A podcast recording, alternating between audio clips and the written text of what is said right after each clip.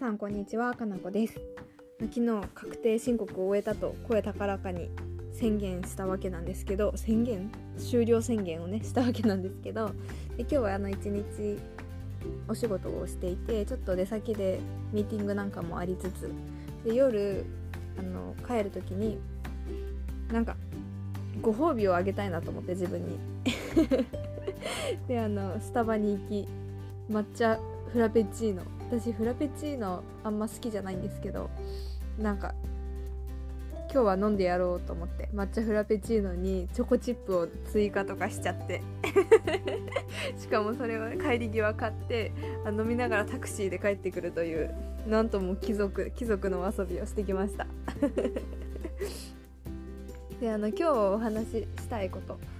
私はこの時期になるとねすごく思い出すんですよ。かつての自分を。うん、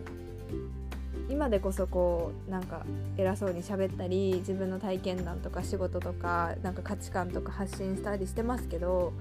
あの本当最初の頃独立初期の頃とかって本当にこう何て言うのかなお先真っ暗であ私人生あ人生積んだみたいな 気持ちにねしょっちゅうなってました本当に。なんかこう何て言うのかないや大丈夫。自分をの信じた道が絶対正解だって思う日もあればはい積んだ終わったみたいな。日もあってなんかそんなねなんか毎秒ごとに気持ちが変わるみたいな日々を過ごしていて。であのうん。っていう時期があったんですよ。でその当時は本当にお金もなくって当時当時っていつかっていうとそのフリーランス大学卒業してフリーランスになりました。とは言うものの別にフリーランスらしい活動は何もしていないっていう時期。で本当にあのすごく喉が渇いた。コーヒーを飲みたいけどこのコーヒーを買ったら私は今月携帯代を払えないかもしれないっていう 世界観で戦ってたんですよ。うん。そんな日々もねあったりしたわけで今こうしてあの過ごせていること本当になんかありきたりな言葉だけどあの全てに感謝だなと思って、まあ、自分が自ら望んだサバイバル人生ででそこで案の定こう天と地って言ったら大げさだけど。ね。うん。まあいろんな状況状態を味わって今日今こうして過ごせていること本当に感謝だなと。あの春とかねこの節目の時期にねすごく思ったりしております。で今日はなんかまあそういう話をダラダラとしたいなと思っていてでこうある程度自分の生活ができるようになってからも人間というのは欲深いものというかもう悩むのが好きなんですかね。あの次なる悩みがやってきたんですよ。最初はこうフリーランスとしてどうにか自分の人生を軌道に乗せたいって。である程度そこの段階が過ぎたら次はなんかこう毎日が平凡だなって思うようになったんですよ平凡っていうのはこう難しいんですけどなんか今やってることをきっと3ヶ月後もやってるって思ったんですよそれって果たして正しい方向なのかなってすごく悩んだ時期があったんですね。でその時に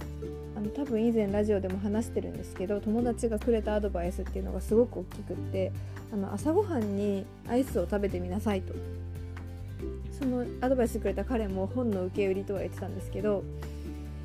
なんかそうやって自分の人生の選択権は自分にある。私はその時の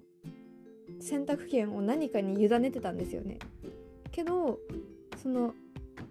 彼の言葉を聞いた時になんか自分の人生の主導権を取り戻すことができた感覚になってあの私フラペチーノも嫌いな嫌いなのでアイスも嫌いなんですよ。だから別にアイスを食べたわけじゃなかったんですけど本当になんか今までのなんか自分の行動無意識な行動なんか思考停止でセブンイレブンでコーヒーを買ってたんですけど普段はあのずっとローソンとかファミマに変えてみるみたいな普段こうスーッと無意識化で行ってるところに今一度こう考える時間を取るみたいなね ことを意識的にやってみたらすごくこうあの楽しくなったわけです人生が。でもこれって当たり前ある意味当たり前であの同じことを繰り返しても同じ結果しか得られなくって違うことを始めるとあのどうあがいても違う結果しか得られないんですよ。なぜなら違うことをしてるから。なんか、うん、いい例がちょっと思いつかないので具体例はちょっと出さないですけど、うん、なんか人生ってそうやってできてんだなと思って。で最近すごくねいい言葉に出会いました。人生の節目になんか知れてよかった。人生の節目じゃないですね。1年の節目？なんだろう？この新しい春の訪れの時に 知れてよかったなっていう言葉があってそれがあの秋元康の「人生は一筆書き」っていう言葉。これご存知ですか？あの秋元康の本に書いてあるらしいんですけど私はその彼のラジオを聞いて知った言葉で人生は一筆書き。こうなんか今やっている無駄に思えることも結局はこう何かの過程で決して無駄なことはなくってっていう意味合いで人生は一筆書きだっていうことをねおっしゃってるんですよ。秋元康さん。さすがですよね。で私もあの私なんかずっと同じ毎日過ごしてるなと思った日々があったからこそそのなんかより自分の人生に対して主体的になれたしあの缶コーヒー1本買ったら 携帯代払えなくってクレカ止まってブラックリスト入り目前ギリギリ生活みたいなのもあったからこそ今こうなんか全てのことに感謝ができるしできっとこれからもっとすごい困難があると思うんですよね。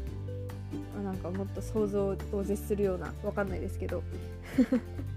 きっとその経験の先にも数年後、まあ、あの時があったからこそって多分今みたく語れる日が来るんだろうなって。そうだから人生ってあの一筆書きなんですよ。嫌でも進んでいく。ってことをちょっとあの思いました。私これあのいつもラジオ取って出しなんですよ。だから今あの本当夜10時12時50分に撮っててお風呂上がり。で多分このまますぐ公開するんですけどだから本当そのリアルな心境 その日の夜のリアルな心境をお届けしてるわけで、うん、私は今晩こんなことを考えています っていうラジオでした。それでは本日も聴いてくださりありがとうございます。